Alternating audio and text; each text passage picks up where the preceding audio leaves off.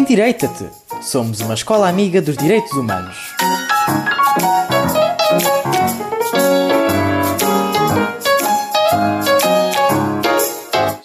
As mulheres do Irão inspiram a mudança. O Dia da Mulher é um dia importante na sociedade, já que faz muito pouco tempo que o sexo feminino conseguiu direitos básicos. Mas infelizmente, esses direitos ainda não foram conquistados para todas as mulheres do mundo. E temos como exemplo o país do Irão, onde o sexo feminino, em vez de ganhar direitos, só os perde. Daí um breve lembrete sobre o ativismo e a luta diária das mulheres do Irão que sofrem todos os dias por quererem ser livres e terem o justo respeito por terem o sexo que têm.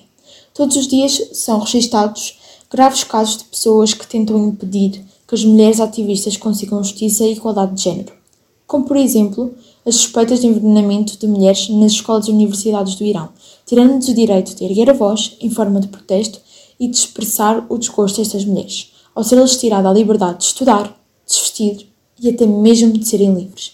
O caso da Masha Amini, uma rapariga de 22 anos, que entrou em coma e que acabou por morrer depois de ter sido presa pela polícia moralista do seu país, devido ao uso incorreto do véu, foi uma chamada de atenção para todas as mulheres do mundo, onde foi criado um protesto nas redes sociais, com a criação de uma trend onde milhares de raparigas cortavam um pedaço de cabelo e mostravam respeito para com a triste morte iraniana.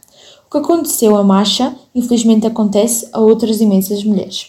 Neste exato momento podem estar imensas meninas a sofrer devido ao machismo que impede e mata a constante luta por direitos iguais.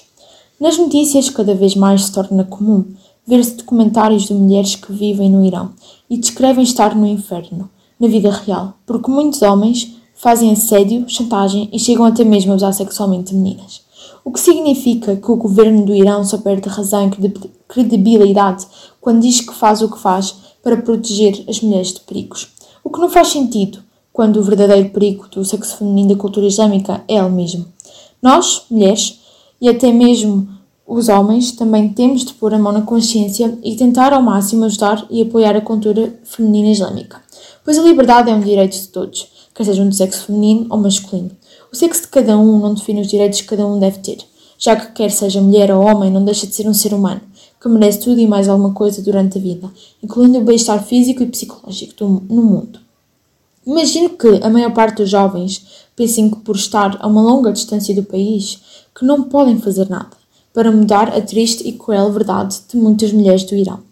Mas, muito pelo contrário, se todas nós do sexo feminino nos juntarmos, ficaremos fortes, indestrutíveis e, mais importante do que nunca, conseguiremos ganhar esta luta por direitos iguais e libertar mulheres que estão presas numa prisão por gritar pelo direito à liberdade. Somos mulheres, sim, mas também somos livres. Texto escrito por Leonor Braga.